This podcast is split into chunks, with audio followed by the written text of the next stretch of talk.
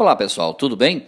Vamos falar hoje sobre liderança. De qual líder precisamos agora? Pois é, porque é hora de deixar o comando e controle de lado e abraçar a sensibilidade? É uma pergunta muito, mas muito enfática que todos os líderes estão fazendo.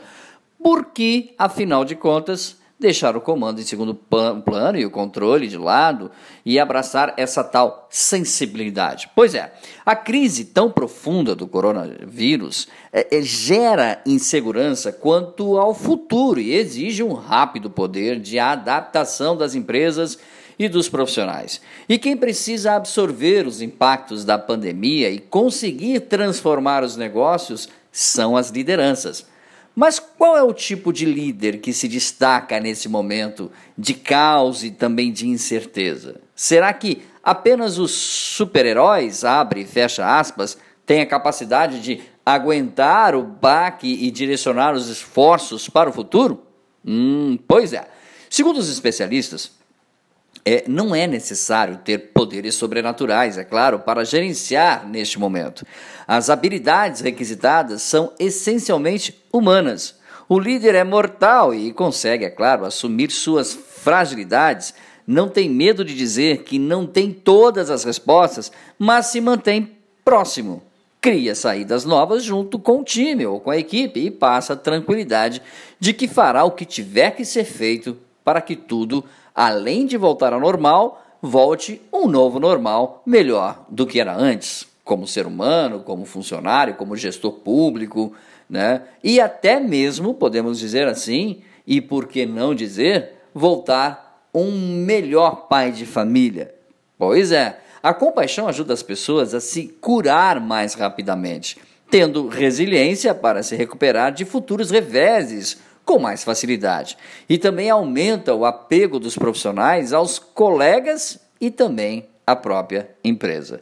Compaixão é agir na empatia, compartilhar sentimentos e a própria vulnerabilidade também pode aproximar muito as pessoas e, como consequência, produzir resultados extraordinários para a organização e para todos que compartilham daquele mesmo propósito. Quando as pessoas sabem que podem trazer sua dor ao escritório, digamos assim, uma forma é, é, usando uma metáfora, uma forma figurada, né, está sendo ainda mais requisitada é a fala assertiva e transparente, que transmite informações do presente, mostra quais são as expectativas em relação ao trabalho e compartilha os panoramas futuros. Abre aspas, é por meio da comunicação efetiva que o engajo, o engajamento das pessoas a, as mobiliza e as inspira para o mesmo caminho. Né? E é preciso, é claro, ter capacidade de influenciar e de manejar bem as mudanças. Essas são as palavras do diretor do Sebrae. Né?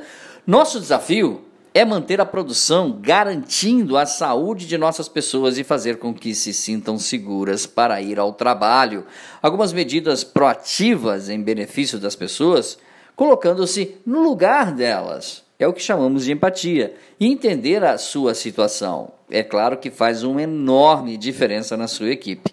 São pequenas coisas que fazem o sentimento de pertencimento se fortalecer, inclusive e principalmente nestes momentos em que o país passa por terríveis mudanças para que muitas pessoas precisem até mesmo neste momento produzir novas soluções para problemas jamais enfrentados, tá bom? Então, as dicas de hoje foram essas. De qual líder precisamos agora? De um líder engajado, proativo e que se preocupe com o ser humano e, acima de tudo, que traga paz ao ambiente de trabalho, segurança para os que estão à sua volta.